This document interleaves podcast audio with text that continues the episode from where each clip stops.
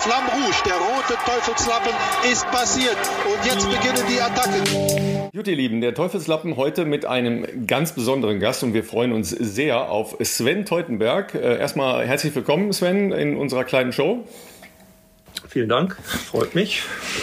Ja, wir hatten ja die Gelegenheit, vor ein paar Tagen ähm, gemeinsam Rad zu fahren, was äh, schon eine Ehre für mich ist. Aber äh, tatsächlich habe ich dich gar nicht lange gesehen, weil nach der Startlinie warst du dann sofort weg. Ähm, wir haben gemeinsam ja rund um Köln äh, in der kleinen Runde mit 70 Kilometern, so wie es für mich als älterer Herr ja auch angemessen ist, äh, bestritten. Aber unser Hintergrund war ja ein anderer, nämlich dass wir für die Aktion äh, Junge Helden auf äh, im Wesentlichen ja Organspende hingewiesen haben. Ähm, ich weiß gar nicht, wie, wie bist du dazu gekommen und ähm, warum hast du gleich gesagt, ja, ich mache das und fahre da mit für die Aktion? Also ich bin jetzt, glaube ich, schon zum vierten Mal mitgefahren und ähm, der Helge hatte mich damals angesprochen und wir haben halt eine enge Verbindung, seit ich, sage ich mal, in Kindesaltern bei der Sporthochschule Köln schon betreut worden bin. Ähm, da war die Verbindung da und er hat dann praktisch ins Leben gerufen, hat äh, mich angeschrieben und ähm, war ich natürlich direkt dabei. Ähm, und ich habe halt auch nur eine Niere. Das Thema ist halt ähm, immer präsent, ähm, weil es mir sicherlich auch mal passieren könnte, dass ich irgendwann mal Bedarf habe. Bist du äh, geboren mit einer Niere äh, oder wie, wie kam es dazu? Nee, die habe ich in jungen Jahren verloren. Da war ein Defekt, sage ich mal, zwischen Niere und Blase, wo, sage ich mal, der nicht festgestellt wurde. Und dann hat das leider zu lang gedauert, bis es festgestellt wurde. Und da hatte sich die Niere praktisch ähm, von innen selbst zerfressen und musste entfernt werden. Ja klar, wenn man ähm, so selber betroffen ist von solchen Sachen, dann ähm, ist die, die Aufmerksamkeit dafür natürlich noch mal größer. Ähm, insgesamt ist es ja eigentlich schade, dass ähm, in Deutschland die Aufmerksamkeit so klein ist, weil ähm, es gab ja irgendwie mal so Phasen, wo äh, dann halt über, keine Ahnung, ähm, Fuscherei bei Herzklappen oder dergleichen mehr so, so ein schlechtes Licht auf Organspende geworfen wurde. was glaubst du, wie kann man da noch ein größeres Bewusstsein herstellen über den Sport? Ich denke, man muss die Leute darüber aufklären. A, die Möglichkeit, dass man halt mit seinem Ableben auch noch anderen Menschen helfen kann.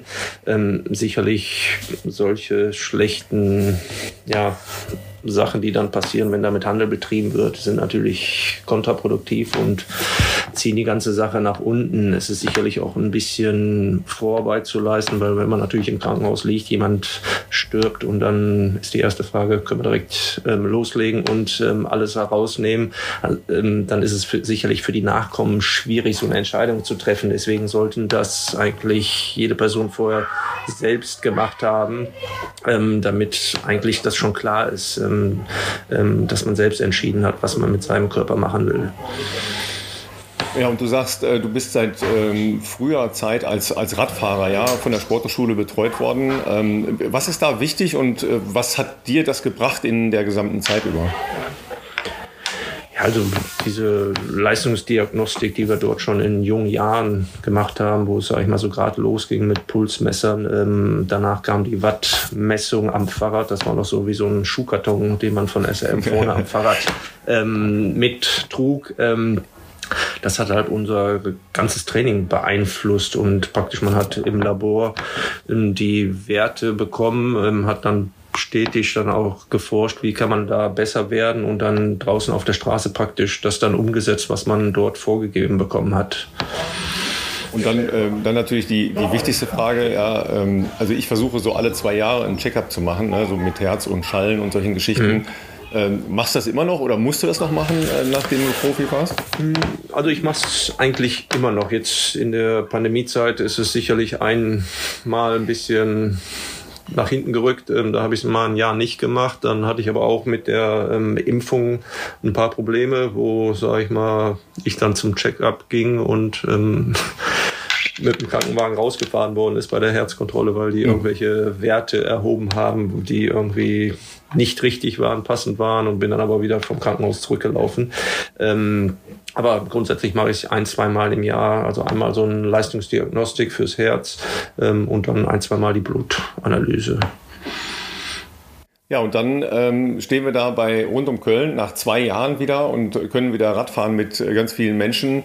Ähm, wie war das für dich? Ähm, oder sind das eher so, sagen wir mal, dann schon auch ein bisschen Pflichttermine, äh, weil du es ja eigentlich, ja, sagen wir mal, nicht mehr musst und äh, dann natürlich da auch als ehemaliger Profi ein bisschen anders an die Sache rangehst als jetzt die ganzen Freizeit-Attackeure, ähm, die natürlich da den Höhepunkt ihrer Frühjahrssaison oder ihres Jahres sehen.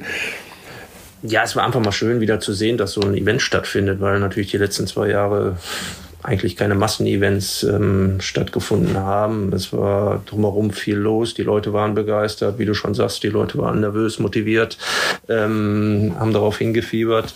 Ähm, gut, ich werde jetzt nicht nervös, weil ich suche mir dann am Tag vorher noch schnell die Sachen zusammen und sage, das und das brauche ich. Ähm, aber es hat schon Spaß gemacht. Gut, jetzt sagt man immer, du musst nicht ähm, auf jeden Fall mal nicht stürzen, ist so. Ja, das, das ist immer das Erste. Ne? Das ist immer das Erste. So, ja. ähm, nach zehn Kilometern knallte es dann ja auch ordentlich. Ja, ja, absolut, ähm, ja und bin ich noch ganz gut drumherum gekommen. Ähm, aber sonst macht es einfach Spaß, nochmal auf einer abgesperrten Strecke so zu fahren. Also ich mache es ja auch selten. Jetzt Runde Köln ist eigentlich meistens das Einzigste, wo ich es mal mitmache oder vielleicht nochmal so eine Etappe Tour. Ähm, vielleicht dies ja noch in Hamburg ähm, im Rahmen einer anderen Veranstaltung. Also es macht Spaß, sich nochmal eine Nummer dann auf den Rücken zu machen, aber jetzt ohne Ambition, ganz gelext. Ähm, guckt, dass ich dann vorher vielleicht zwei, dreimal mehr gefahren bin, damit es dann an dem Tag nicht so weh tut. Wie regelmäßig fährst du denn aktuell noch so? Ich meine, du bist ja doch ziemlich äh, vielfältig engagiert, hast ja auch den wunderbaren Laden in Düsseldorf und hast viele Projekte. Also wie, wie weit kommst du überhaupt noch zum Radfahren? Ich versuche es dreimal die Woche, sag ich mal, dass ich so dreimal die Woche am Rad sitze. Montags ist meistens so mein Wochenendtag, weil dann bringe ich morgens die Kleine zur Schule. Dann habe ich so vier, fünf Stündchen Zeit. Ähm, dann fahre ich da meistens eine lange Runde und dann ein, zweimal in der Woche vielleicht nochmal so eine kleine Runde. Aber jetzt ganz, ganz relaxed. Nichts Ambitioniertes und jetzt auch nach der Impfung, ähm, wo ich dann halt nicht so hundertprozentig fit war, ähm, auch eigentlich ziemlich dosiert, weil danach war einfach der Körper nicht gefühlt nicht der gleiche. Das heißt, die äh, Corona-Impfung hat dir so zugesetzt, oder wie? Ja, also ich hatte da schon danach sagen wir, einen relativ erhöhten Pulsschlag, also lag auch im CT und ähm, MRT, ähm, aber es tickt noch alles, ähm, ist alles noch in Ordnung. Ähm, aber ich habe schon gemerkt, dass es was mit einem gemacht hat. Wow. Ja, das, äh, das kann es ja immer mal wieder geben. Äh, die Fälle gibt es schon, äh, zumal du ja als ähm, Ausdauerleistungssportler natürlich auch ein, ein anderes Herz hast als ein normalsterblicher Mensch. Ja. Da muss man ja sowieso immer drauf gucken, wenn das mal so groß war, wie das eben als Leistungssportler ist, dass man da nicht in Probleme gerät mit, mit zunehmendem Alter. Sag mal, ähm, wenn du dann da so auf der Strecke bist bei rund um Köln ne, ähm, und dann kommt die erste Steigung, ähm, fährst du dann da entspannt hoch oder pedalierst du dann da hoch oder guckst du dann mal, ob es noch geht? Nee, da bin ich wirklich entspannt hochgefahren, aber weil ich auch wenig fahre, wüsste ich auch, selbst wenn ich es jetzt maximal drauf anlegen würde, würde ich nicht mit den Vorderen mitfahren. Ähm, also wo ich letzte Mal mitgefahren bin, da ging es noch ganz gut. Da haben wir auch noch mehr trainiert. Ähm, sonst war ich eigentlich immer die letzten Jahre, dass ich immer im Winter sechs Wochen in Südafrika Rad gefahren bin über Weihnachten und das hat das Niveau dann sicherlich auch für die Saison immer so angehoben, dass es dafür noch gereicht hat habe ich jetzt im Moment ähm, zwei Jahre das nicht gemacht und auch noch weniger gefahren.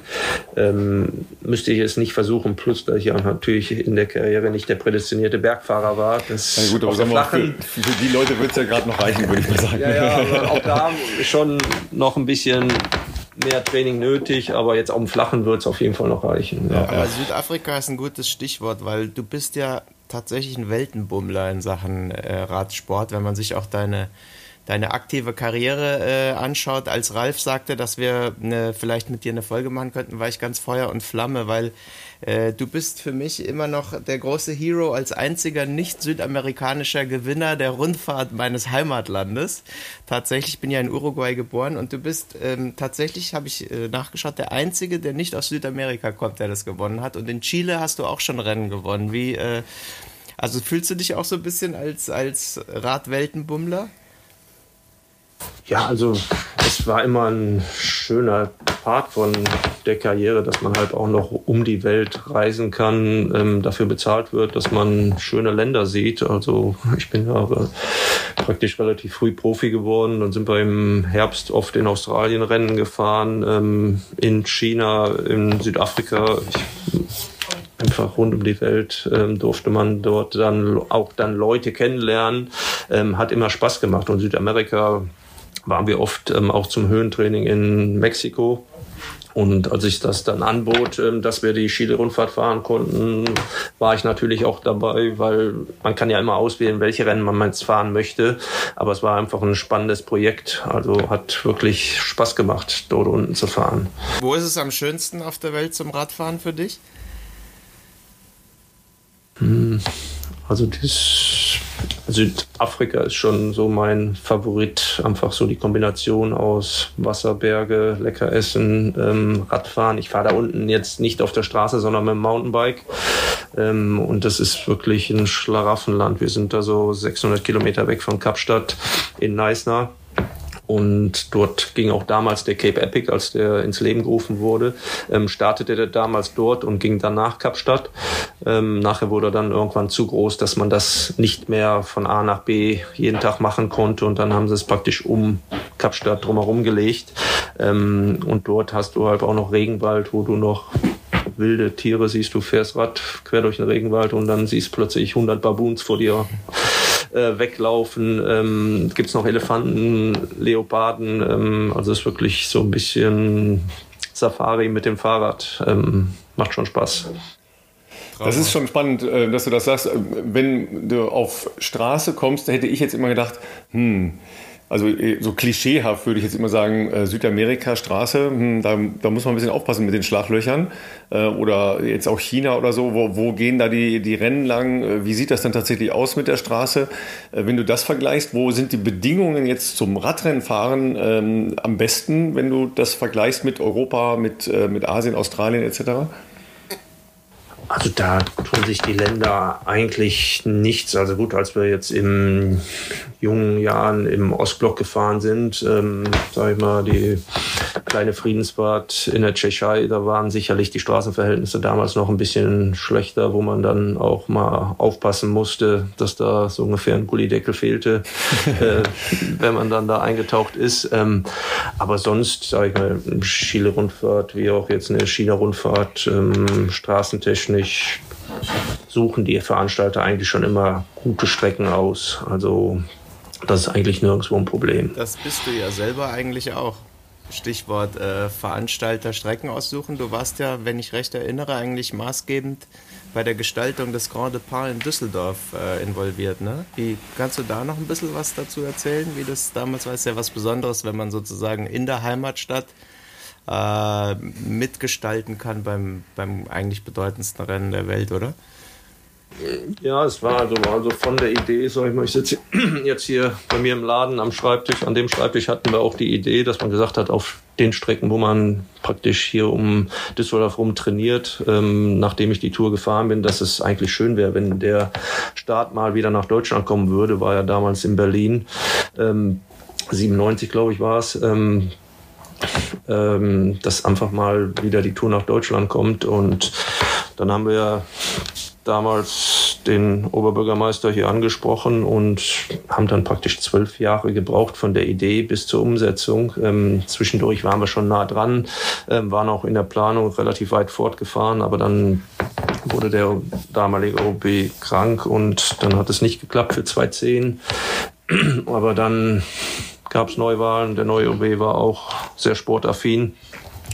Und ja, dann war es ein tolles Erlebnis, das wirklich umzusetzen. Man war nach den zwölf Jahren, wo man, sag ich mal, Klinken geputzt hat und immer am Ball geblieben ist, ähm, dann wirklich zweieinhalb Jahre ja, eigentlich im Dauereinsatz, weil es einfach so ein riesen Event ist, der dann dort startet. Ähm, wir hatten schlussendlich 8000 Leute, die an dem Wochenende hier vor Ort im Einsatz waren. War einfach schön, wie das alles zusammen gekommen ist, zusammengewachsen ist, auch über die ganze Region, weil die anderen Städte natürlich auch mitmachen mussten. An dem zweiten Tag, wo wir von hier aus nach Lüttich gefahren sind, war es natürlich noch mal eine größere Sache als nur das Zeitfahren hier in der Stadt.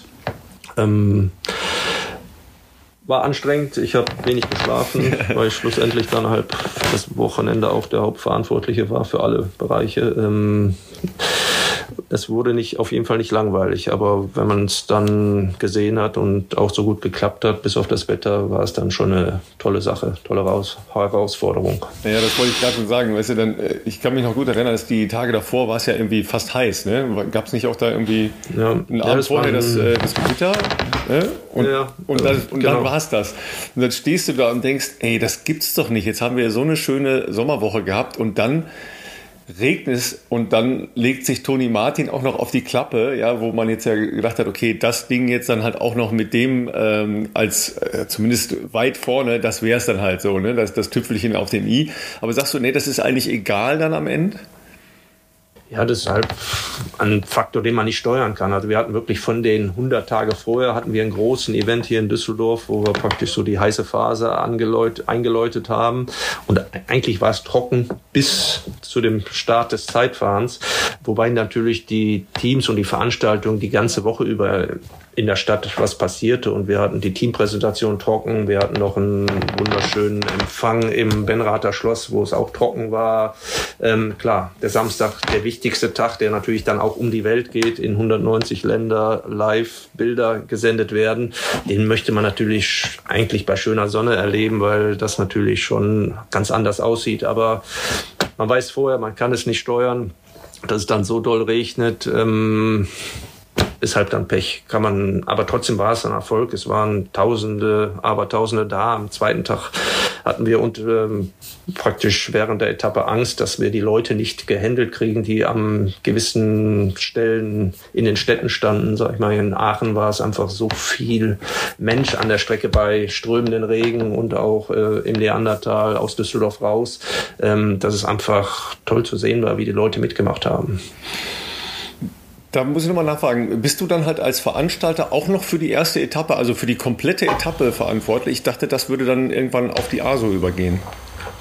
Nein, das ganze, der ganze Event ist äh, Kombination aus ähm, Produktion, sage ich mal, aus äh, städtischer Beteiligung und der ASO.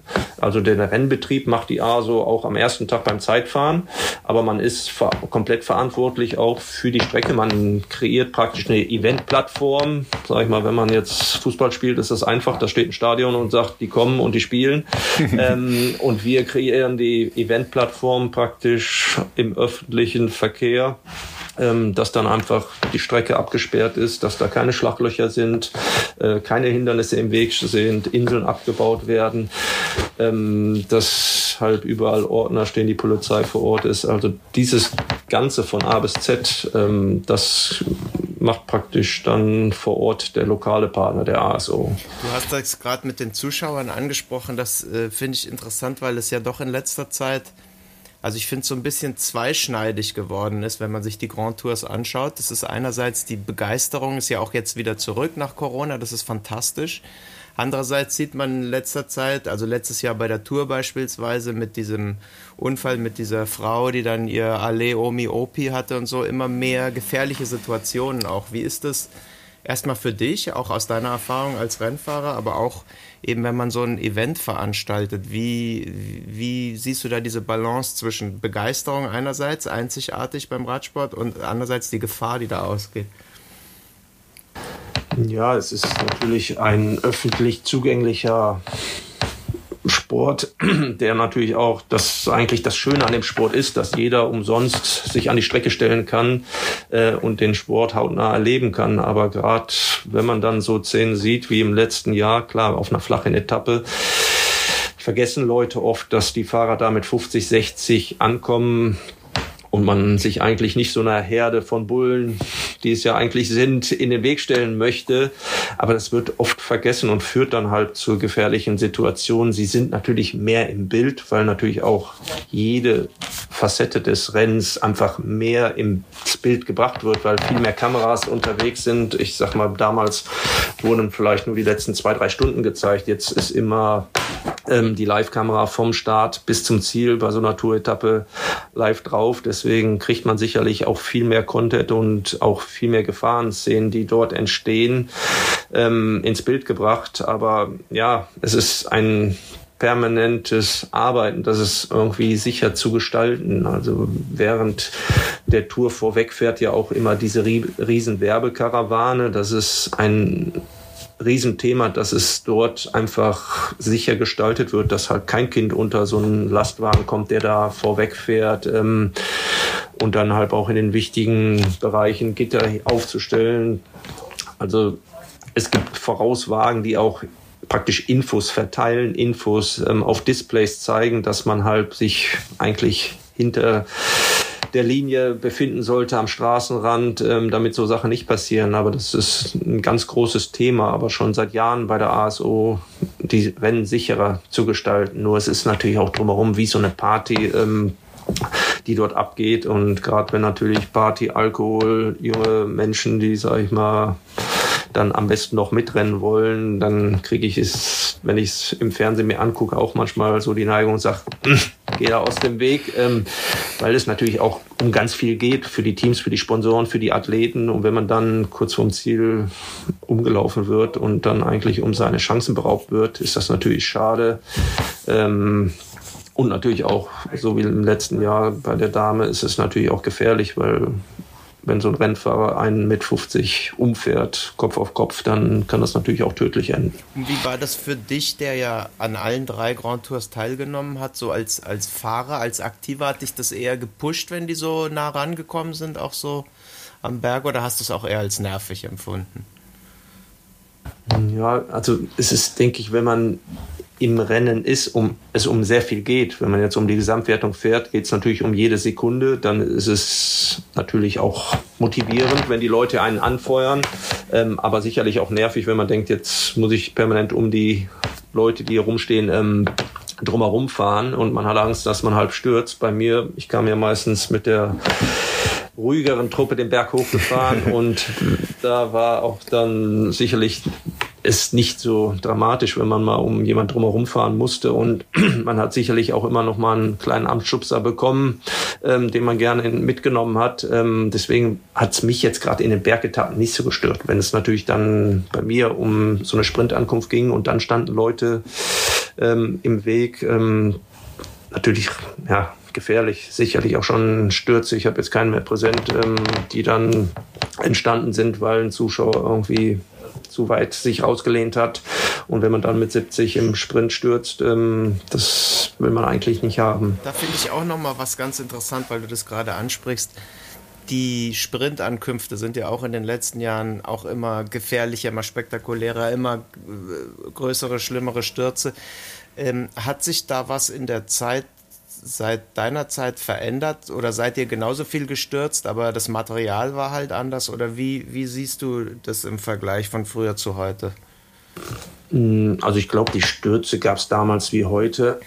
Sicherlich gab es damals, ging es gerade so los mit den Radios, ähm, wo die sportlichen Leiter den ganzen Tag sagen, fahrt mal alle in der ersten Reihe, was natürlich bei 200 Fahrern einfach nicht geht. Ähm, dass sicherlich das Feld nervöser ist. Ähm, aber damals ähm, der Sturz Nelison Jalabert im Sprint bei der Tour de France, der dann ja auch, weil ein Polizist ein Foto für einen Zuschauer machte, ähm, seitdem hat sich dort auch was geändert, sage ich mal, die Barrieren wurden angepasst. Ich denke, es muss immer oft erst was Schlimmes passieren und dann wird drüber nachgedacht, so wie der Sturz ähm, vorletztes Jahr bei der Polen-Rundfahrt, ähm, wo es dann auch Vergleichsbilder gibt, wenn man eine vernünftige, stabile Bande hat ähm, bei der Tour, wo Sagan, ähm, glaube ich, mit Cavendish aneinander gerät und einfach an der Bande runterrutscht, ähm, war eigentlich der gleiche Sturz ähm, in Polen. Die Bande hält nicht und ähm, die Fahrer stürzen durch die Bande und kommen beinahe ums Leben. Also da auch an der Infrastruktur muss auch permanent gearbeitet werden, um es sicherer zu gestalten. Aber deshalb das eine neben den Fehlern der Zuschauer oder der Fahrer. Ähm, aber da kann man sicherlich auch viel machen. Man hat es in der Formel 1 gesehen, dann sterben ein paar Fahrer und dann wurde extrem viel Aufmerksamkeit in die Cockpits gelegt, die Sicherheit und jetzt toi toi toi seit Jahren, ähm, selbst bei extremen Unfällen eigentlich steigen die Fahrer aus und laufen wieder zur Boxengasse.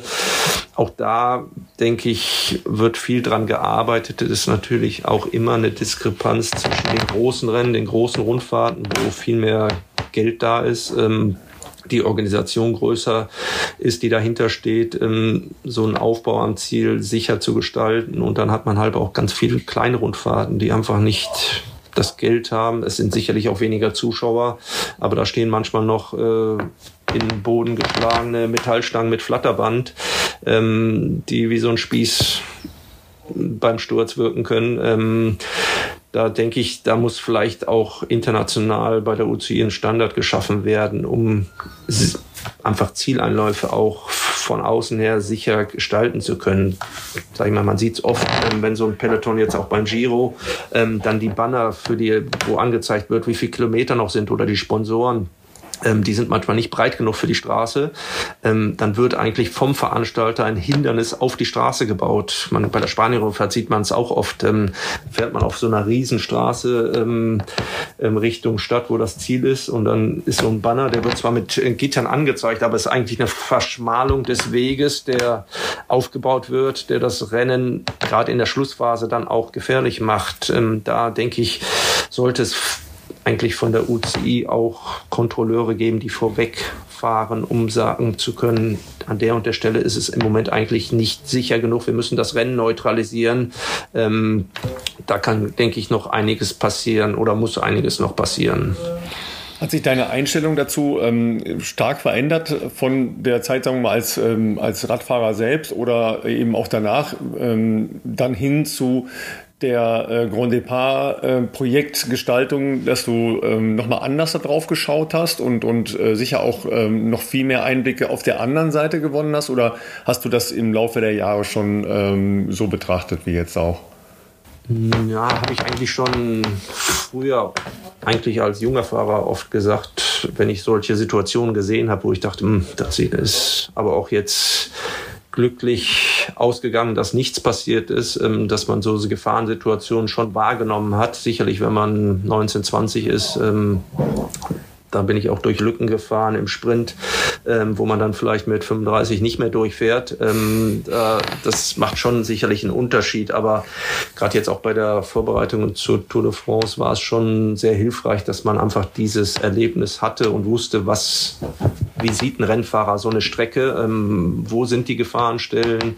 Ähm, und das war halt extrem viel Arbeit, dann wirklich so eine 200 Kilometer Strecke sicher zu gestalten für die Fahrer, dass man auch bei der Auswahl des Parcours, ähm, wo sich sicherlich kommerzielle ähm, Punkte sicherlich auch wichtig waren, aber auch die Sicherheit der Fahrer geht halt immer vorne an als wichtigstes Teil, dass es halt nicht zu Stürzen kommt.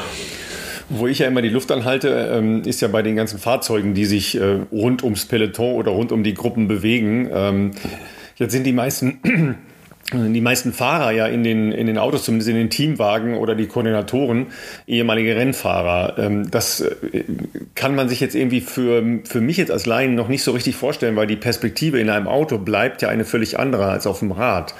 Ähm, wie wichtig ist das aus deiner Sicht und äh, würdest du gerne weniger Fahrzeuge rund um so ein Peloton haben als, als Fahrer oder jetzt auch als Zuschauer? Ja, also sicherlich ist das auch eine große Gefahr für die Fahrradfahrer, die Autos, die dort um das Peloton fahren. Aber es ist bei der ASO zur Pflicht geworden, dass es ehemalige Rennfahrer sind, die auch die Sponsorenwagen fahren, die an so einem Feld auch oder dem Feld nahe kommen. Es dürfen ja auch nur ein Teil der Autos praktisch am Feld vorbeifahren. Das sind alles Autos, die zum Rennen gehören. Andere Autos dürfen nur, sage ich mal, auf Umwegen außen am, sage ich mal, Rennen vorbeifahren. Die dürfen nicht am fahrenden Feld vorbeifahren. Das sind die Teamwagen und die Organisationsautos. Aber es ist schon wichtig, dass man weiß, wie so ein Feld sich bewegt, weil wenn ich bin auch schon mal ähm, bei der Deutschlandtour ein Auto gefahren ähm, und wenn man dann halb auf so ein Feld vor sich hat und das geht von rechts nach links, weil der Wind äh, Windkante herrscht und denkt, wenn man jetzt das noch nie miterlebt hat, auch jetzt ist gerade Platz, jetzt drücke ich mal auf den Gaspin. Ähm, dann ist es halt auch schon oft zu gefährlichen Situationen gekommen, wo dann auch Fahrer umgefahren wurden. Und das wenn man das als Fahrer, sage ich mal, auch im Auto sitzt, weiß man gefühlt, was als nächstes kommt, kann man viel vorausschauender fahren. Das ist also schon ein ganz wichtiger Punkt, der ja auch bei der ASO eingeführt worden ist, nach dem schlimmen Sturz damals, wo ein Sponsorenauto an der Spitzengruppe vorbeifuhr und halt nicht den ausscherenden Fahrer berücksichtigt hat, weil sie sich abwechselten und der dann ähm, ja in dem im Feld im Stacheldraht gelandet ist, dann war natürlich auch sehr medial im Bild und danach wurde halb entschieden, dass es halb ehemalige Rennfahrer sein müssen, die sich nur nah an den Fahrern bewegen dürfen. Und schon hat man wieder mehr Anfragen, ne? Sven, kannst du nicht nächste Woche nochmal das Auto fahren?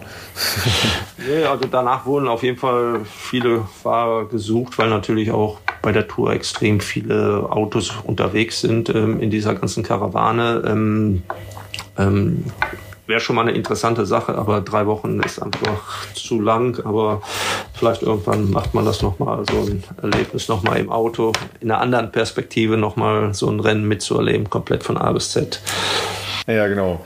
Ähm, und weil du es vorhin sagtest, mit, mit Sicherheit für die Fahrer, äh, es gibt ja durchaus in anderen Sportarten auch äh, Bestrebungen, ähm, jetzt auch für Fahrradfahrer im normalen Straßenverkehr, äh, durch so aufblasbare Systeme, ähm, durch, durch Puffer, zum Beispiel die Ski-Abfahrtsfahrer haben ja diese auslösenden Luftkissen um sich rum. Kannst du dir sowas für, für Radsport auch vorstellen? Weil, sagen wir mal, zumindest dass man sagt, okay, ich habe jetzt eine äh, sehr schwere, ähm, gefährliche Abfahrt oder es ist jetzt eine, eine Sprint-Etappe, äh, wo klar ist, dass ein Kreis von vielleicht 15, äh, 20 Sprintern da äh, in, in eine gefährliche Situation sich äh, automatisch begeben, dadurch, dass es halt einen großen Sprint gibt. Kannst du dir sowas vorstellen für, äh, für Radprofis? Das ist schwierig, weil natürlich vor der Abfahrt auch der Berg kommt mm, und klar. natürlich, mm. ähm, wenn man sieht bei der Tour, wie die dann bei 35, 40 Grad da die Berge hoch krächzen und eigentlich nach jedem bisschen kalter Luft, wenn ein bisschen Schatten ist, eigentlich schon irgendwie noch einen Umweg fahren und sich Eiswasser über den Kopf gießen. So ein System würde ja, sag ich mal, den Luftfluss irgendwie doch stören. Sicherlich Helme werden sicherer mit irgendwelchen Systemen, MIPS oder solchen Puffer, wie auch so ein Formel 1 Cockpit ähm, gebaut ist. Aber dass jetzt der Körper geschützt wird, sehe ich im Moment als schwierig. Ich meine, auch dort wird sicherlich die Entwicklung voranschreiten. Ähm, für den normalen Radfahrer gibt es das ja schon praktisch um den Nacken, wenn man mhm, spürt, genau, ja. dass dann mhm. so ein System ausgelöst wird, dass der ganze Kopf, sage ich mal, umhüllt ist. Ähm, aber bei den Profis, ja, sind so ein bisschen die Gladiatoren der Landstraße, sehe ich es im Moment noch nicht passieren. Ja, also was ich mir vorstellen könnte, ist in Anlehnung an, äh, an eine Windweste, weißt du, dass, dass man äh, sagt, okay, keine Ahnung, 20 äh, Kilometer vorher ähm, habe ich halt eine Weste und da ist das System irgendwie drin. Das äh, wäre jetzt so für, für mein laienhaftes äh, Verständnis, dass das eventuell äh, irgendwann mal entwickelt werden könnte, weil es, äh, glaube ich, ja schon ähm, was verändert, ne? wenn man eben nicht gleich äh, nicht nur die Tapete abhat, sondern ähm, ja in Richtung äh, schwere Verletzungen sich orientiert, wenn man 60, 70 äh, km/h schnell ist bei Sprints. Ne?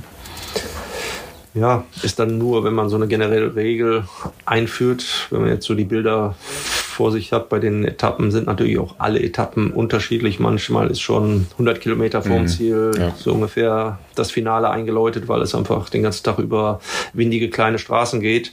Ähm, und die Tapete ab, da gewöhnt sich eigentlich jeder Rennfahrer dran. Es gibt ja auch heutzutage, sage ich mal, schon Verbandszeug, was einfach so Hightech ist. Das ist eigentlich, man kann noch dann mit gut schlafen, man kann am nächsten Tag gut fahren. Eigentlich ist das das kleinere Problem, weil das wächst dann wieder zu, aber es eigentlich immer, Hindernisse sind eigentlich immer das große Thema, weil man hat halt keine Knautschzone. Ähm, wenn man die Straße verlässt und irgendwo reinfällt, Baum, Fehle ähm, oder Auto, was eben auf der Strecke steht, ähm, das ist eigentlich immer das groß, die große Gefahr ähm, oder Absicherung einer, eines Sturzes. Die Autos bleiben dahinter stehen, die nächsten Fahrer kommen, ist natürlich auch immer so ein Risikofaktor. Also da gibt's schon viele gefährliche Situationen, wo man sicherlich auch noch die Fahrer, die dann ankommen, drauf vorbereiten kann über, sag ich mal, den Kopfhörer. Also das funktioniert ja mittlerweile schon sehr gut, weil die Organisation mit den Teamautos vernetzt ist, die Autos äh, wiederum mit den Fahrern. Ähm, das hilft, glaube ich, schon. Also es macht das Rennen nervöser, aber es hilft natürlich auch, um die Fahrer schon zu informieren, weil in der Spitzengruppe stürzt einer, weil eine Kurve einfach mehr zumacht als erwartet und dann sieht man, dahinter kommt das Feld und keiner stürzt, ähm, weil sie halt schon alle wissen, da ist eine gefährliche Kurve. Ja, aber du hast vorhin schon gesagt, dass es in deiner Zeit so angefangen hat mit den ähm, sehr handlichen Mobiltelefonen oder mit den äh, Funksystemen oder mit den Radiosystemen. Wie hat das denn insgesamt den Radsport verändert? Weil man hat ja jetzt wirklich den Eindruck, dass das stark dirigiert wird aus den Autos. Ja, du hast es angesprochen, dass jetzt äh, bei so Sprintetappen, äh, ich fand das gerade jetzt auch zuletzt beim, beim Giro sehr schön zu beobachten, dass du siehst, okay, da sind jetzt acht Mannschaften, die alle das Kommando haben, alle nach vorne fahren. Ja? Ähm, wenn die Straße groß genug war, dann konnte man das ja sehr schön verfolgen. Ähm, wie weit hat das jetzt die Renndynamik oder überhaupt das ähm, Rennen für Radprofis verändert? Ja, ist ein bisschen so ein bisschen wie ferngesteuert von aus dem Auto. Ich meine, früher bei uns ähm, in jungen, jungen Jahren gab es halt keine Radios. Ähm, man musste als Fahrer sicherlich einen besseren Rennüberblick haben. Man auch das besser einschätzen. Die Tafel gab es, wo die Abstände eingezeigt, wo angezeigt wurden. Man hatte natürlich auch schon die Autos mit der Organisation, die verbunden waren. Man ist dann halt immer nach hinten gegangen, hat mit dem sportlichen Leiter praktisch die nächsten Schritte abgesprochen ähm, wenn man sie nicht vorher schon praktisch die, das Szenario ähm, sich ausgedacht hatte. Ähm, es war halt umständlicher. Aber die Art, mit dem ähm, Direktor zu kommunizieren, hat sich geändert. Aber es war, wurde vorher auch schon von hinten, sage ich mal, die Taktik angesagt. Aber sicherlich in manchen Situationen, 40 Kilometer vorm Ziel, konnte man halt dann nicht mehr sagen, ich gehe mal nur kurz hinten zum Direktor. Und wenn es dann auch noch aus ein, ein auseinandergezogenes Feld war, ähm, war wahrscheinlich gar nicht die Möglichkeit, weil der noch zwei Gruppen weiter hinten war. Ähm, aber die Möglichkeiten waren schon da, es auch von hinten das Rennen zu steuern. Aber sicherlich kam es dann auch oft auf die einzelnen Fahrer ab, die sich dann vorne untereinander abgesprochen waren. Man konnte halt nicht sagen, mit dem Kollegen hinten am Ende des Feldes sprechen. Ähm, das gab es damals halt nicht. Ähm, dann musste man sagen, jetzt ist eine wichtige Rennsituation, wir sind alle präsent und dann hat man sich halt abgesprochen und dann darauf reagiert, was gerade auf der Straße passierte. Ähm, das ist vielleicht heute bei dem einen oder anderen Fahrer, der das noch nicht so miterlebt hat, auch verloren gegangen, weil er weiß, ich kriege immer meine Anweisungen direkt ins Ohr. Ähm, dementsprechend hat die UC auch reagiert und gewisse Kategorien von Rennen auch ähm, praktisch die, die Mikrofone verboten. Ich glaube, bei den Weltmeisterschaften ist bis zu U23, die dürfen nicht ähm, mit Radio fahren.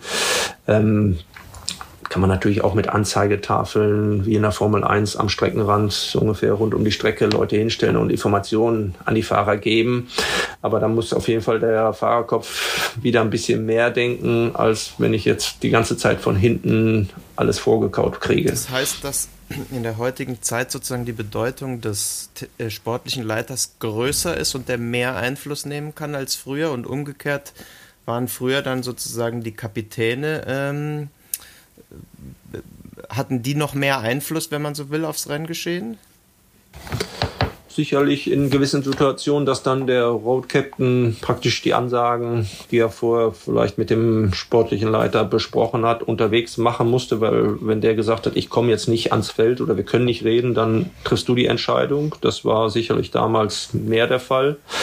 Ähm, aber die Planung im Vorfeld hat sicherlich damals genauso der sportliche Leiter gemacht. Ich meine, jetzt ist es über die Techniken, haben sich auch weiterentwickelt. Mittlerweile fahren die Teams vorweg, haben Leute, die den Wind beobachten, die haben Satellitenbilder, wie die Strecke läuft, ähm, haben Leute, die vielleicht die Etappen schon abgefahren sind, ähm, wie ist die, der Asphalt in der Zielkurve.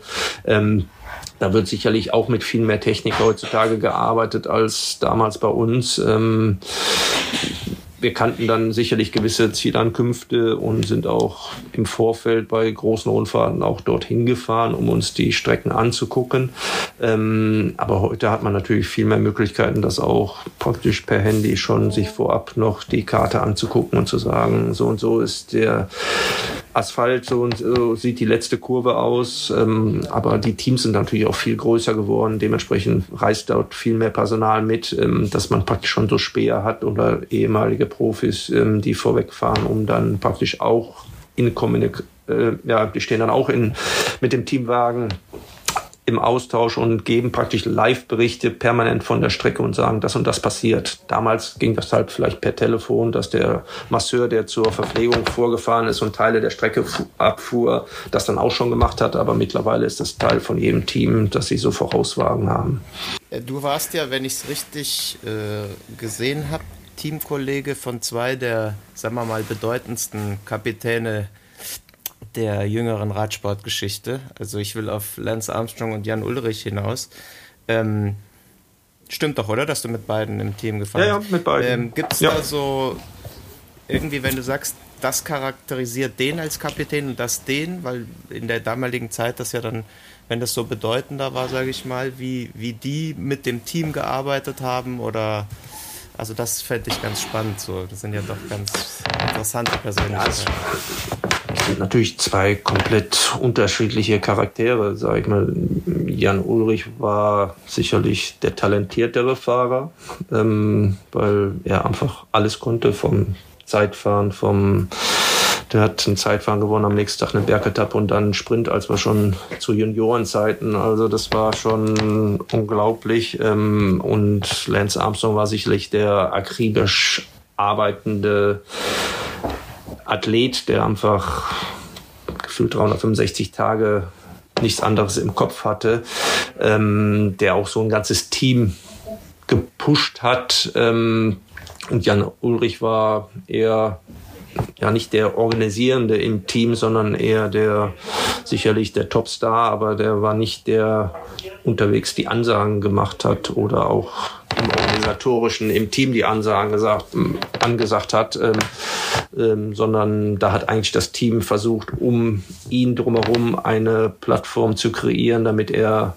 erfolgreich das Rennen bestreiten konnte. Und ähm, Armstrong hatte da halt viel mehr eigene Vorstellungen, wie er praktisch die Plattform kreieren will, ähm, wie das Team organisieren soll. Ähm, das waren so, finde ich, die größten Unterschiede zwischen den beiden, wie fokussiert sie dann waren. Also Jan Ulrich, wenn er dann fokussiert war und ähm, langsam in, in Form kam, war natürlich auch unglaublich, was er alles, sag ich mal, im Trainingspensum abliefern konnte, um dann auch fit zu sein und gefühlt wurde auch nie müde. Ähm, aber er war halt nicht so getrieben und nicht so fokussiert, sag ich mal, in er musste eher jemand haben, der ihn begleitet und sag ich mal ähm, ja auf der Spur hält, was man ja auch jetzt im Nachgang nach der Karriere dann gesehen hat, dass das dann sicherlich ab und zu auch da mal schief geht. Von, von Armstrong wird ja kolportiert, dass er ähm, in den Rennen, halt auch in der Ansage, sehr aggressiv war, äh, vor allen Dingen auch sehr aggressiv gegenüber äh, den anderen Teams, ja, oder äh, Fahrern, die vielleicht, sagen wir mal, in seinem äh, inneren äh, Ranking irgendwo äh, weiter hinten unterwegs waren. Äh, war das noch eine andere, aggressivere Stimmung ähm, ausgehend von ihm? Ähm, und, und wer war dann für, äh, für Jan Ulrich Road Captain? Weil das habe ich doch verstanden, dass er dann nicht unbedingt der Road Captain war äh, bei Rundfahrten, oder?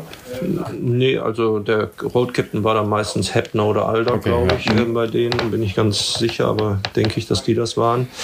Ähm, aber Armstrong war eigentlich nicht jetzt im Team überhaupt nicht aggressiv, sondern einfach permanent am analysieren, was kann besser mm, okay. oder mm. was, wo kann man Sachen optimieren. Sicherlich in einem, einem Rennen, in einem Konstrukt wie die Tour de France gibt ja jetzt selten noch, je, also es gibt sicherlich mal gefährliche Situationen, damals beim Grand Depart jetzt vor ein paar Jahren in Nizza, wo es so geregnet hat, ja, wo dann doch mhm. ähm, Tony Martin nach vorne ging und sagte, hier kann man einfach nicht Rennen fahren, aber diese Persönlichkeiten gab es halt in den letzten Jahrzehnten eigentlich nicht mehr, wie so ein Bunyo, wie so ein Indurain, wo man einfach klar war, pass auf, wenn der was sagt, dann ist erstmal Ruhe, weil der, der sagt das auch nicht aus irgendeinem Grund, aus renntaktischen Gründen, sondern eher aus gefahrentechnischen Gründen.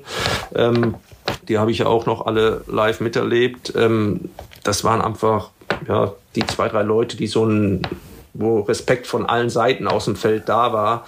Das ging dann auch mit der sage ich mal, auch mit der Digitalisierung, weil im Rennen, glaube ich, auch ein bisschen verloren, weil halt viele von den Leuten saßen dann hinten im Auto und wenn natürlich einer unterwegs sagt, pass auf, hier ist jetzt zu gefährlich zu fahren, aber hinten im Auto der bezahlende Sponsor oder Sportleiter sagt, pass auf, es ist zwar problematisch, aber auch eine Chance, und wir haben sonst nicht so viel Chancen, also gehen wir jetzt attackieren, dann kriegt man selten so ein Feld unter einen Hut, weil dann sagt der eine, jetzt musst du attackieren und dann vorne sagt einer neben dir, du sollst aber nicht attackieren. Dann sagt er, aber mein Mann im Ohr hier, der sagt, ich muss attackieren und der bezahlt mich.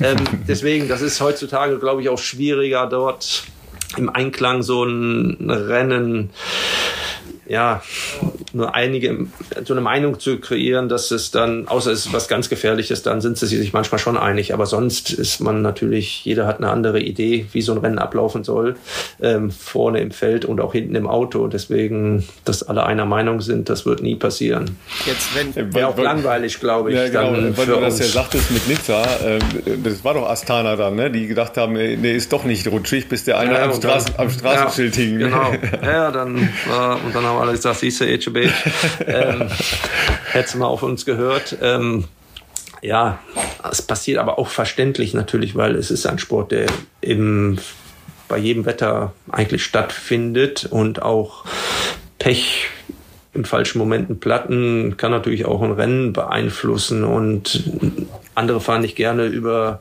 Kopfsteinpflaster, da regnet es auch, da geht, wird dann auch nicht gewartet, weil es dort natürlich dann auch viele Probleme gibt bei so einer Kopfsteinpflaster-Regenetappe. Ähm, hätte ich es mir aussuchen können, hätte ich gesagt, bitte keine Berge, dann, weißt du, so Sachen, das ist einfach Teil des Sports. Ähm, klar, man kann es dann versuchen und da werden natürlich auch Medien und soziale Medien für genutzt, um dann sage ich mal, so einen Einfluss im Feld zu kreieren oder manchmal vielleicht ein Rennen zu beeinflussen, um selbst daraus den Vorteil zu ziehen. Auch, glaube ich, ganz normal. Ich bin jetzt nochmal, sorry, bei Armstrong hängen geblieben, weil das, ähm, das klang für mich jetzt so, wie wenn das einfach der ideale sportliche Leiter heutzutage wäre. Also, dass das praktisch ein Gewinn für jedes Team. Und jetzt ist Armstrong ja irgendwie quasi aus dem Rennsport verbannt worden, ne? so ein bisschen. Mhm. Eigentlich so als, als stellvertretend für eine ganze Zeit so als schwarzes Schaf hingestellt worden und es sind ja doch einige andere aus der Zeit eigentlich rehabilitiert. Siehst du das, dass der vielleicht insgesamt ein bisschen in der Öffentlichkeit zu negativ äh, äh verurteilt wurde oder wie siehst du die, das jetzt rückblickend, die, die Zeit? Ja, sicherlich, wenn man sieht, dass, wie du schon sagst, dass eine ganze Generation, wo es dort dann viele auch nachgewiesen bekommen haben, dass sie das Gleiche gemacht haben. Er war sicherlich der erfolgreichste, ähm, der dann aber ein Leben, ich weiß nicht, er ist, glaube ich, lebenslang gesperrt, ich bin nicht ganz sicher. Ich meine, meine auch, ja. Mhm. Ja, ähm, aber er, man sieht ja, er macht ja auch einen Podcast und, sage ich mal, die Insights, die er, wenn er noch ein Rennen liest, er hat einfach noch einen extrem guten Blick, so ein Rennen zu lesen. Ähm, und hat einfach auch viel Erfahrung. Sicherlich wäre eine Bereicherung von seinem Wissen für jedes Team. Jetzt sage ich mal eine UCI, ich weiß gar nicht, wer ihn gesperrt hat auf Lebenszeit, eine UCI oder ein Weltverband, die war da, ich weiß es nicht, ähm, bin ich jetzt überfragt. Ähm, ja, wenn man es jetzt im Kontext mit dem allgemeinen Leben betrachtet, wo Leute, die schlimme Sachen gemacht haben, natürlich auch irgendwann rehabilitiert werden, ähm, passt das nicht.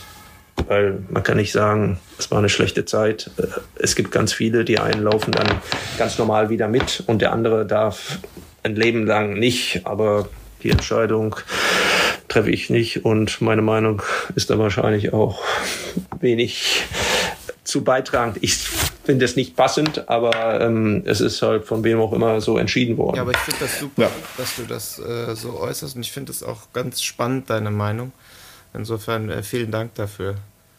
Ja, ich finde halt vor allen Dingen auch den, den Vergleich, den du zu Recht ja ziehst, ähm, zu Gewaltverbrechen. Ja, also ähm, nehmen wir jetzt mal äh, wirklich äh, Gewaltverbrechen äh, oder also für, für mich hört es immer halt dann auf, wenn es um Kinder geht. Ja, ähm, und da kommen halt Leute nach ein paar Jahren ähm, dann wieder frei. Oft dürfen ja in diesem Kontext dann nachher auch in der medialen Berichterstattung, ja, das ist ja immer unsere Seite, die Namen der Täter nicht mehr genannt werden, ja, ähm, damit denen eine Rehabilitierung äh, zuteil werden kann. Und das äh, ist natürlich ein krasses Missverständnis oder Missverhältnis, auch aus meiner Sicht, wenn man ähm, eben äh, entsprechend mit, äh, mit Karrieren dann einen Vergleich zieht, wie ähm, Armstrong ähm, oder eben ja auch äh, zahllose andere Sportler. Ja, guck mal, wie wir, äh, wie wir auf Matthäus gucken. Ja, der, der ist immer halt der, der Mann mit den 17 Ehen oder wie wir jetzt ähm, mit Becker umgehen. Ja, ähm, klar war da irgendwas, sonst wäre er vermutlich nicht verurteilt worden. Aber das, äh, das wird ja jetzt für Ewigkeiten an dem dranhängen. Ja? Also das, das ist halt schon auch eine, so eine schräge Betrachtungsweise, wo ein Rechtsverständnis äh, nicht konsistent ist und schon in der Öffentlichkeit schon gar nicht äh, konsistent ist, weil da halt dann so äh, Schuldfiguren gesucht werden. Ähm, aber das ist ein anderes Thema. Ähm, ja, aber vielleicht ja. noch, ich meine, er ist natürlich auch, er war ja danach auch nochmal, er durfte, er darf glaube ich auch nicht zur Tour, aber dann mhm. war er doch in Frankreich, weil ja. er irgendwo eingeladen ja. war, ähm, fuhr und dann kommen halt, wenn er kommt, auch noch so viele Menschen, weil ja, wenn Ulrich und Armstrong jetzt zusammen Rad fahren, dann finden sich Leute, die dafür viel Geld zahlen, war ja auch vor ein paar Jahren ja, jetzt. Leute, aber ja. Auch, ja, ja, aber es würden auch Tausende noch mitfahren wollen. Man hätte ihn, glaube ich, eher sicherlich hart bestrafen sollen, aber eigentlich auch seinen medialen Möglichkeiten zu sagen, um praktisch vorzuwirken, dass es nicht wieder passiert, mhm. ihn eigentlich nutzen sollen, nutzen zu verdonnern genau. sollen, mhm. in Schulen zu gehen, ja. in andere Programme zu gehen, zu sagen, pass mal auf, das, was ich damals gemacht habe, das geht nicht, das solltet ihr nicht auf keinen Fall auch so machen. Eigentlich das umkehren sollen, um zu sagen, die Geschichte, weil die einfach so medial ist. Also ich traf letztens noch hier Leute, die nichts mit dem Radsport zu tun haben, die auch von Armstrong und Ulrich noch nie gehört hatten als Radfuhren, aber danach von anderen Geschichten. Ähm, und sie sind einfach die mit die bekanntesten noch immer noch aktuellen Gesichter des Sports und man hätte sie da eigentlich für einsetzen sollen, um präventiv zu arbeiten. Ähm, hätte ich, glaube ich, nach ein paar Jahren gesagt, pass auf, so und so viele Jahre schicken wir dich jetzt auf die Bank und danach ähm, darfst du das und das und das vielleicht machen und man hätte sich da vielleicht noch ein bisschen mehr Gedanken machen können, wie man das hätte vielleicht nutzen können. Aber gut, ist wie das.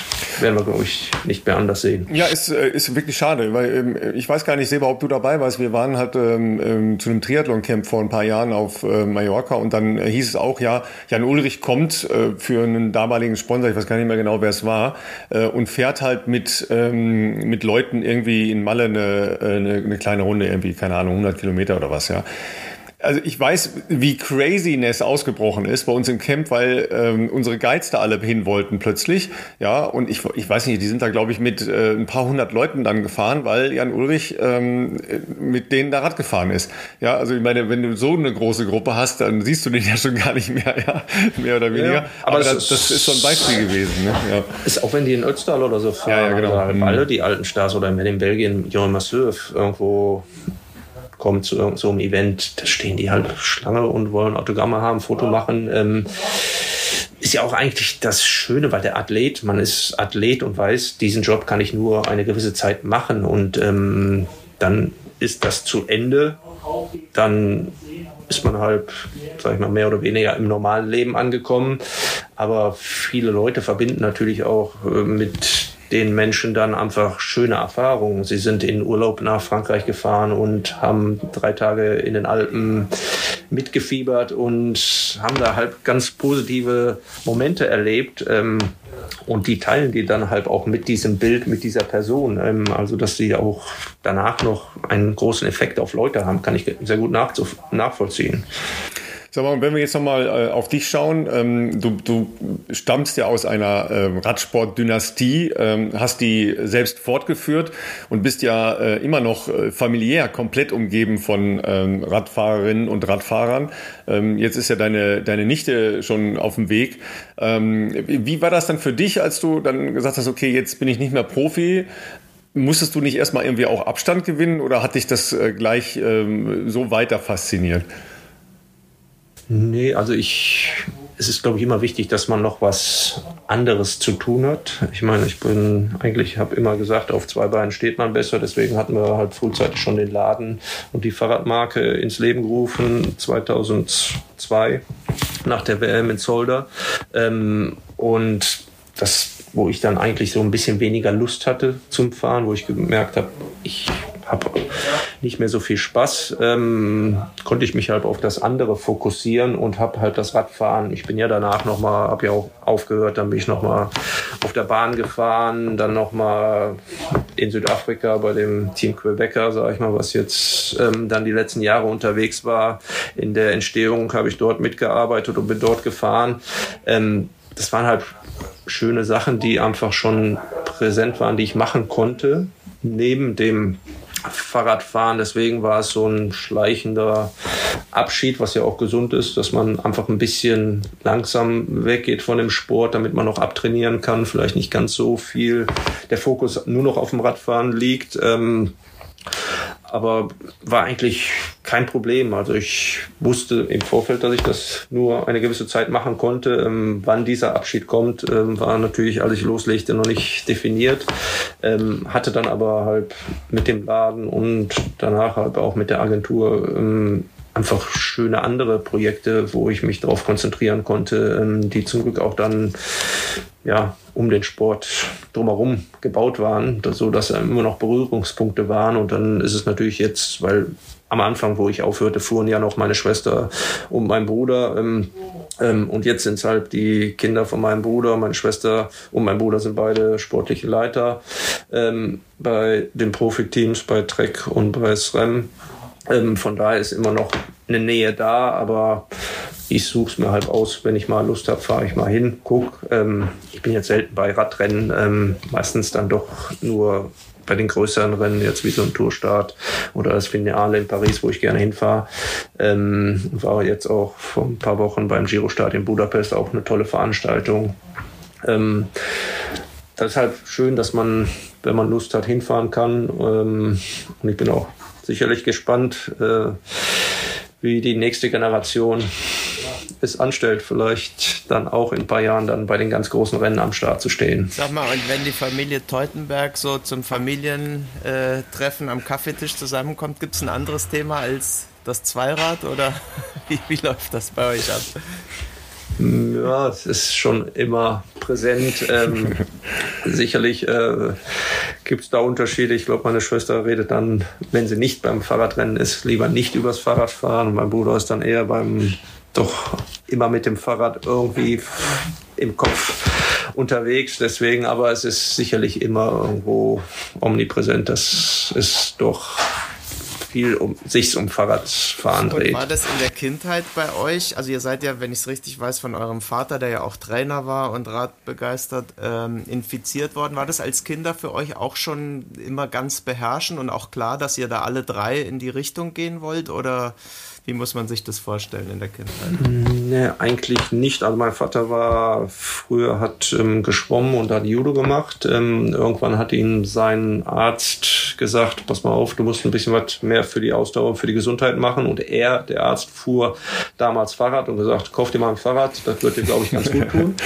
ähm, was er dann auch gemacht hat. Ähm, und dann ist er halt am Wochenende immer Fahrradtouren gefahren. Und für uns war es natürlich spannend, ein glitzerndes, altes Vento-Rennrad, was es jetzt wäre, ähm, ähm, zu sehen und ähm, putzen zu dürfen. Und ähm, sind dann ab und zu mit dem Dreiradgang mitgefahren und dann kam das halt. Dann ist man mal mit dem Dreiradrad äh, so eine Radrüstik mitgefahren, aber natürlich als junger Mensch ähm, ist natürlich eine Radrüstik auch nicht so spannend. Ähm, und dann haben wir erst mein Bruder und danach ich und dann meine Schwester auch dann alle ein Rennrad bekommen und sind dann halt einer nach dem anderen, haben dann ähm, angefangen Rennrad zu fahren. Wir hatten auch vorher noch parallel Fußball gespielt.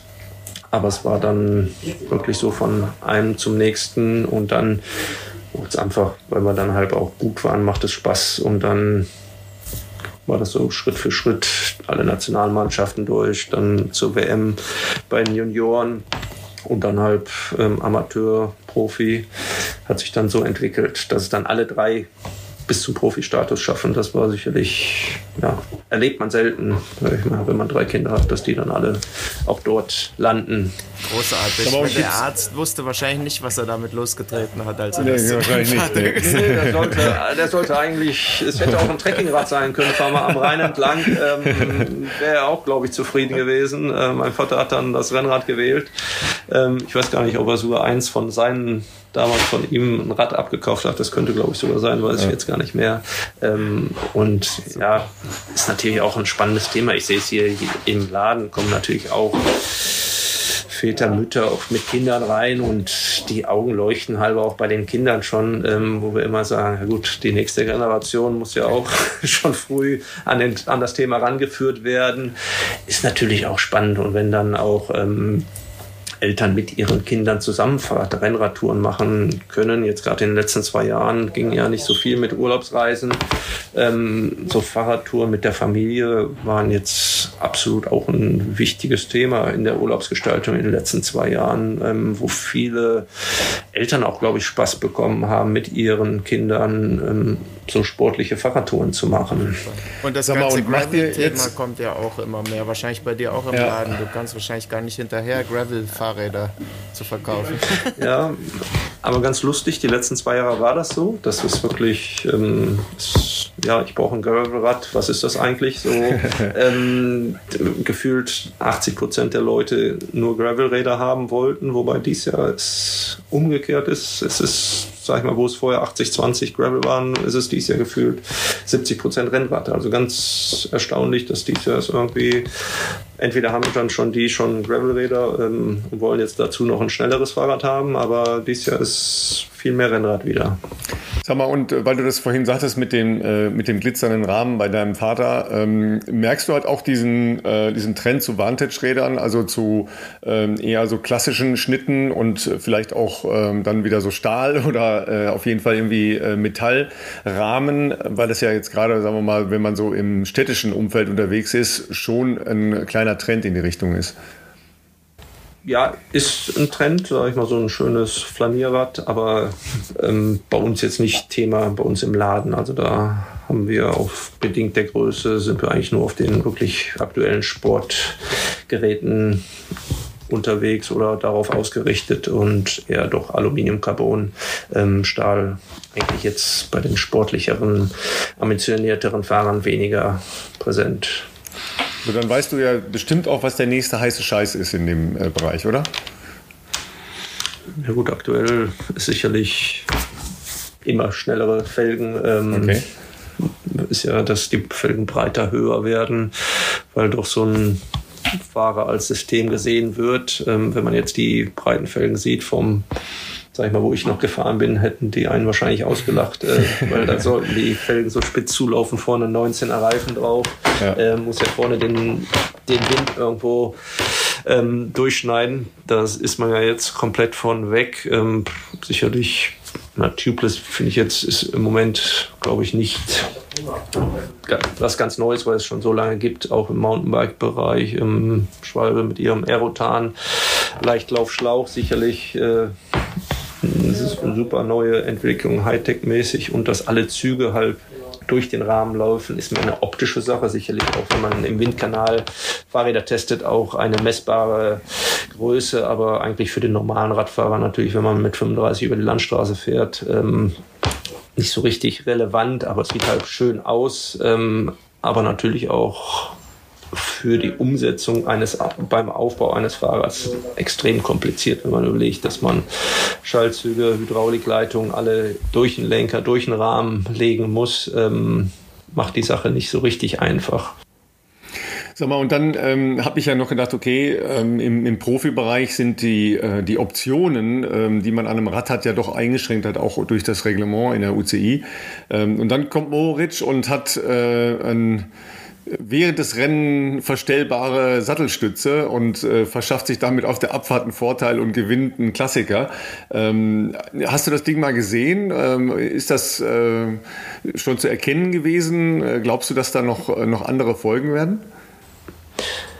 Also so technische Sachen sind natürlich oft auch in Extremsituationen dann das kleine Zünglein an der Waage, die den Unterschied mhm. machen. Ich weiß damals noch der Toursieg von Lement, der mal einen Triathlon-Zeitfahraufsatz ja. aufs Fahrrad ja. baute und die Tour de France gewann, war sicherlich ein größerer Hingucker und hat sicherlich den Sport mehr beeinflusst, aber ich denke, wenn man sich mit so einem Rennen befasst, was die ja heutzutage machen und immer mehr so einen Fokus auf das eine oder andere Rennen legen, ähm, ob es dann die Reifenwahl ist bei Paris-Roubaix, der Luftdruck ähm, oder jetzt wie eher so eine absenkbare Stütze, ich glaube, bin mir eigentlich ziemlich sicher, dass er es wahrscheinlich auch so gewonnen hätte mit dem mit der normalen Stütze, aber dass er dann noch die Bremsscheiben anpasst, ist natürlich auch viel zwischen den Ohren, äh, wird viel entschieden, wenn man dann dran glaubt, ähm, zu sagen, pass auf, das gibt mir noch das letzte bisschen. Und er ist ein guter Abfahrer, ja. was ja vorher bekannt war.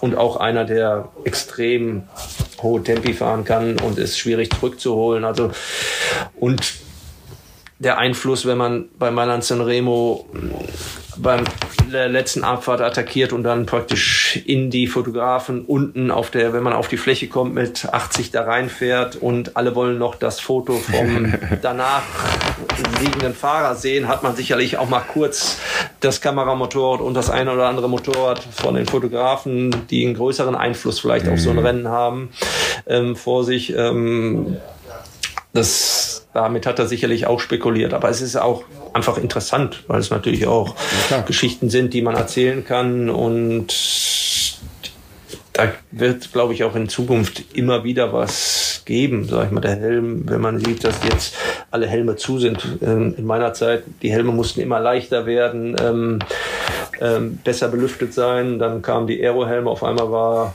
ein bisschen schwererer Helm und ein komplett zu Helm wieder viel attraktiver, weil einfach so viele Leute und Bereiche auf die Fahrer, auf, die, auf das Material und, sag ich mal, die Kombination gucken, ähm, ja, wird es immer Neuerungen geben und Entwicklungen, die sicherlich dann auch manchmal ein Rennen entscheiden.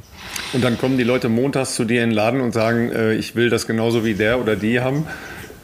Na, das weniger, sag ich mal. Das, äh, weil natürlich auch der extreme Rennsport sicherlich nicht vergleichbar ist, weil wenn man, sag ich mal, dann halt mit 30 am Rhein lang fährt, auch diese aerodynamischen Sachen wahrscheinlich weniger relevant sind. Aber die Leute sehen natürlich Sachen, die sie dann auch kaufen wollen. Also ob das jetzt ein Pinarello Dogma ist, ähm, die Marke vertreten wir auch. Äh, das ist natürlich Teil der Marketingstrategien der großen Hersteller.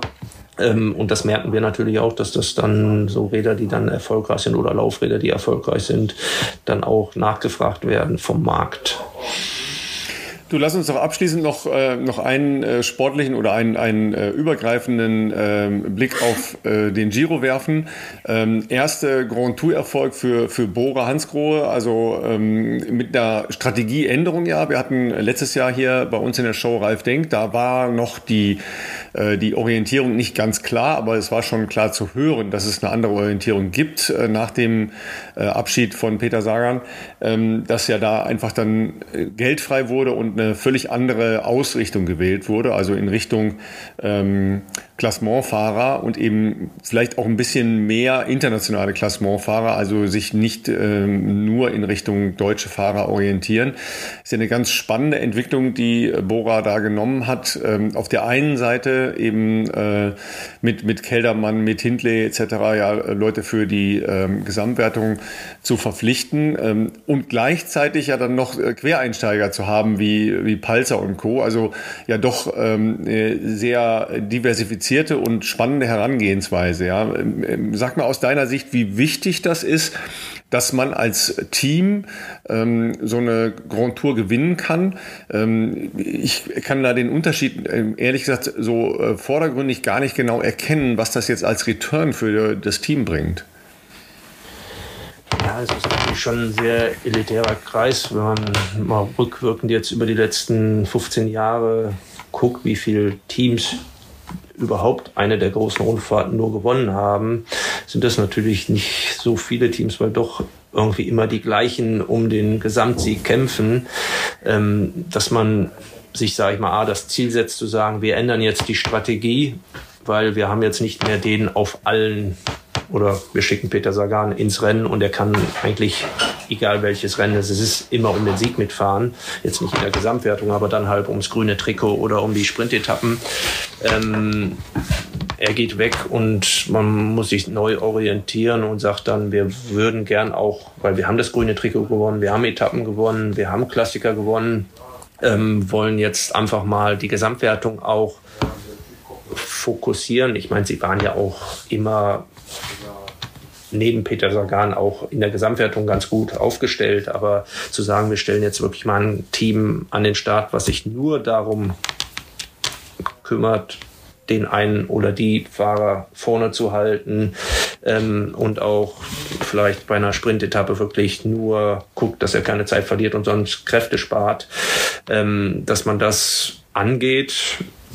Super, wenn man das natürlich dann bei der ersten großen Rundfahrt, wo man es angeht, das neue System fährt, auch dann noch so umsetzt, ähm, ist natürlich phänomenal. Ähm, vielleicht auch Hinley, der hinten dran eigentlich vor dem Giro, weil Keldermann, Buchmann eigentlich so die Fokussierten waren, obwohl er vor zwei Jahren Zweiter war, konnte er, glaube ich, im hinten dran auch ganz in Ruhe sein Giro fahren und war einfach auch ja, gefühlt auf jeden Fall, oder nicht gefühlt, er war auf jeden Fall der stärkste Fahrer in der letzten Woche ähm, und hatte aber auch immer in den Schlüsselsituationen immer ein starkes Team beiseite, was, sag ich mal, dann auch den Unterschied, glaube ich, gemacht hat, dass einfach er auf seinen Teamkollegen zurückgreifen konnte und einfach Pace macht, die das Rennen für ihn auseinandergenommen haben und praktisch auch schon relativ früh in der zweiten Woche ja, einen Großteil der anderen Kontrahenten eliminiert haben. Ähm, wo er sich dann nur noch auf zwei, drei Fahrer als Konkurrenten konzentrieren musste. Ja, und dann am vorletzten Tag halt ging es halt nur noch steil berghoch. Da, wenn man dann stärker ist, hat man natürlich einen klaren Vorteil. Und was natürlich auch ein großer Teil in dem Sport ist, weil er einfach medial so groß geworden ist ähm, und die Sponsoren hinten dran, der Druck natürlich auch immer größer ist, ähm, hat man ja in der Vergangenheit, in den vergangenen Jahren auch oft gesehen, was halt dann zwischen den Ohren passiert. Auch ganz wichtig, wenn man natürlich am vorletzten Tag im Rosa mit drei Sekunden Vorsprung ähm, für eins der immer bei jeder großen Rundfahrt favorisierten Teams am Start steht und dann das Trikot hält und ein Team ist ganz drei Wochen lang nur für einen gefahren, dass der mentale Druck so viel größer ist, der auch oft dann den Unterschied macht. Also, weil die ganzen Etappen vorher äh, war Carapaz ja gleichwertig, aber ist dann, glaube ich, am letzten Berg auch einfach mental in sich so ein bisschen zusammengebrochen. Ist halt auch ganz interessant zu sehen, wenn dann einer bei den großen Rundfahrten einbricht, brechen die Athleten halt ganz anders ein als bei einer kleineren Rundfahrt. Bei einer kleineren Rundfahrt sagen die dann, gut, jetzt bin ich abgehängt, ähm, aber ich fahre einfach meinen Stiefel bis zum Ziel durch. Und bei der Tour oder beim Giro ist es dann meistens doch so, man bricht ein und liefert nicht das, was man eigentlich sich vorgestellt hat, ab und bricht dann so ein, dass man eigentlich dann auch direkt komplett aus der Gesamtwertung raus ist. Ähm, Finde ich immer ganz interessant zu sehen, was da der Kopf dann oft noch macht unterwegs. Sitzt du dann bei so einem Giro äh, auch stundenlang davor, weil du hast es ja richtig gesagt, man kann es ja äh, jetzt komplett gucken, ja? also die ganzen fünfeinhalb Stunden oder sechs Stunden gucken. Ähm, bevor wir da ja rund um Köln gefahren sind, äh, gemeinsam, war ja den Samstag davor diese Etappe, die ich halt spektakulär fand, weil das war das, was du gesagt hast, dass die halt wirklich das Feld halt auseinandergefahren haben als, äh, als Bora äh, mit, mit einer unfassbaren Teamtaktik, die man ja so, also ich kann mich jetzt nicht daran erinnern, dass, äh, dass ich das so in den letzten Jahren überhaupt mal irgendwo gesehen hätte, äh, wo die ja eine Karte voll ausgespielt haben und gehofft haben, dass das ein Happy End gibt am, am äh, ja, Ende der, der drei Wochen. Ähm, und dann ja nochmal die, die taktische Variante mit äh, Lennart Kemner, äh, weil du es angesprochen hast, am, am zweitletzten Tag, wo ja klar war, okay, die haben eine ganz klare Vorstellung gehabt äh, von dem, was sie da machen, aber hochgepokert auch, ne? Ja, ist, ich meine, denke ich, auch immer nur, man hat natürlich seine Karten, die man auf den Tisch legt. Ähm, wenn jetzt Carapaz gute Beine gehabt hätte, dann hätte das alles nichts gebracht. Dann wäre er am Rad mitgefahren. Gut, dann wäre immer noch ein Zeitfahren gewesen. Ähm, aber man muss sich natürlich vorher dort einen Plan zurechtlegen und dann hoffen, dass der auch aufgeht und denkt, denke, in dem Fall war es, glaube ich, genauso angelegt zu sagen, wir müssen den unter so viel Druck setzen, damit er halt weil ich glaube, Hindley hatte auch sicherlich Schmerzen in den Beinen. Ja, ähm, stimmt, ja. Aber dann ist es halt oft, dass dann der mentale Aspekt hinzukommt und dann Athleten halt einbrechen, weil es einfach gefühlt, sie meinen, es geht doch nicht und dann einfach vom Kopf her zumachen und dann plötzlich nicht mehr 100% von ihrer Leistungsfähigkeit bringen, sondern plötzlich nur noch 75, weil dann fahren plötzlich andere an denen noch vorbei, die sie vorher ganz locker abgehängt haben. Das ist aber ja, toll zu sehen, dass die es einen Plan hatten und der dann auch, auch aufgegangen ist. Ähm, bin mal gespannt, was jetzt bei der Tour dann von Bora zu sehen sein wird. Aber das ist was ja, da der Plan sein wird. Das ist ja eigentlich das, das Beeindruckende an diesem Team, finde ich. Du sagst es richtig, Ziel gesetzt und erreicht. Wenn man anschaut, wie die angefangen haben, wie der Denk mit dem kleinen Team anfing, auch in einer Zeit vielleicht, wo in Deutschland auch wirklich Radsport sehr, also gar nicht populär war, sagen wir mal, und kontinuierlich sich Ziele gesetzt hat und die erreicht hat und immer den nächsten Step und jetzt halt tatsächlich eben das kulminiert in dem ersten Grand Tour-Sieg, das finde ich schon beeindruckend. Da muss man auch, finde ich, in Deutschland Respekt zollen vor, vor so einer Leistung. Und, und ähm, das finde ich, wie du sagst, das ist spannend. Wo soll es noch hingehen? Ich meine, als nächstes kann er sich ja jetzt eigentlich oder können die sich ja nur noch vornehmen, irgendwann die Tour zu gewinnen. Also. Ja, ich denke, das wird, ist der logische Schluss jetzt zu sagen, jetzt machen wir das gleiche, ob das dann in diesem Jahr passiert. Ich weiß jetzt nicht, wer dort der ähm, praktisch Vlasov der Gesamtwertungsfahrer ist. Vlasov und Igita sind die Kapitäne wohl für die. Also okay. Ich, ist wahrscheinlich auch aber ein bisschen zu hoch gegriffen, aber grundsätzlich werden sie da. Ja, zumal sie ja eine, eine spannende Doppelstrategie fahren, äh, weil Bennett ja als, äh, als Sprinter wieder ähm, da ins Rennen eingreift. Ähm, Gut, da, da wirst du natürlich dann äh, nochmal genau hinschauen, logischerweise, ja. weil das ist ja auch einer, der es richtig kann. Ähm, und auch bei schweren Etappen äh, am Ende, wenn es denn dann äh, noch zum Sprint kommt, ja eigentlich immer dabei ist. Ähm, und klar, sicherst du dich ein bisschen ab halt auch, ne? weil du hast ja richtig gesagt, die haben jetzt ein großes Ziel erreicht. Und mit der Doppelstrategie, also wenn du einen Bennett, also einen Bennett in der Hinterhand hast, da kannst du ja schon mal sagen, okay, irgendeine Etappe wird der schon gewinnen. Ne? Ja, absolut. Und man muss ja auch jetzt sagen, wenn man das jetzt schon erreicht hat, wäre es vielleicht auch jetzt ein bisschen hochgegriffen zu sagen, ja. jetzt wollen wir auch die Tour direkt im gleichen Jahr gewinnen. Ähm, man weiß es jetzt, man kann sich im Herbst hinsetzen und sagen, wie können wir dieses Ziel dann im nächsten oder in den nächsten Jahren erreichen. Ähm, haben ja andere schon seit Jahrzehnten es auch nie geschafft, äh, sag ich mal, die Tour oder eine große Rundfahrt zu gewinnen. Also das eine haben sie jetzt eingefahren, ähm, was einfach super ist und jetzt kann man in Ruhe wirklich mit dem Wissen, dass das geht, ähm, sage ich mal, sich an den nächsten Schritt ranwagen und ähm, hoffen wir mal, dass das dann auch passiert in den nächsten Jahren. Wäre schön. Ja, Sven, schon mal äh, ganz vielen Dank für die Zeit. Äh, was steht bei dir ähm, in, in, den nächsten Tagen, Wochen an, ähm, radsporttechnisch?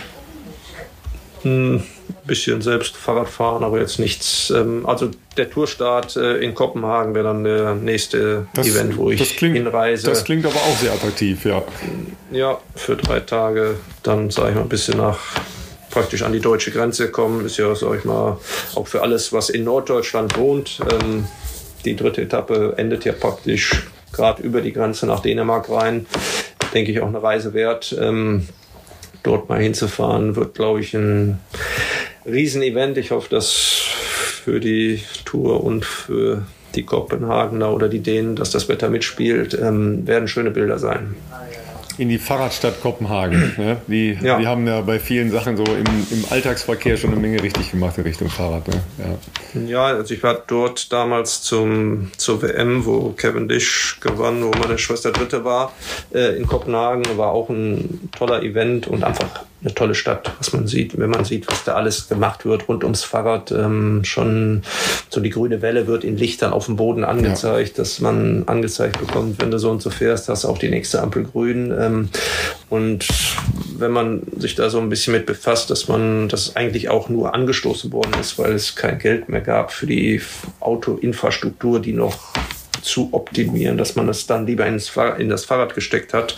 ähm, und was dann daraus sich entwickelt hat in den letzten Jahrzehnten, einfach toll zu sehen und auch sicherlich ja, Vorreiterrolle für viele, viele andere Projekte, andere Städte, die sich da einiges abgucken. Also ich weiß, im Rahmen Düsseldorf Austausch mit Kopenhagen gab es da auch viel Austausch. Ähm, ich hatte auch im Nachgang zur Tour hier mit den Organisatoren und mit den Ministerien dort ähm, Meetings. Also ich bin mal gespannt, was da uns erwartet in vier Wochen. Ja. Ist ja schon bald. Das ist wahr.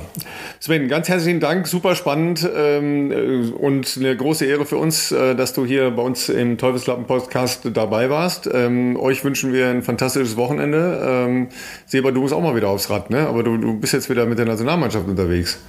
Ja, ich äh, darf nach Bologna am Wochenende. Ist ja jetzt ein bisschen spät in Sachen Giro. Aber ja, leider, ähm, ich bin auf jeden Fall auch ganz dankbar, dass, dass Sven, dass du hier mitgemacht hast, weil es ist einfach, wenn man so viel im Radsport erlebt hat, in so vielen verschiedenen Funktionen, kann man einfach, wie man jetzt gehört hat, oder kannst du in dem Fall äh, tatsächlich zu jedem Bereich des Radsports immer interessante Aspekte liefern. Das war, war ganz, ganz toll. Vielen Dank dafür. Sehr gerne. Hat Spaß gemacht. Wir hören uns bald wieder, liebe Gemeinde, und ähm, euch noch einen schönen Tag. Sven, äh, danke nochmal und äh, alles Gute für die nächsten Wochen.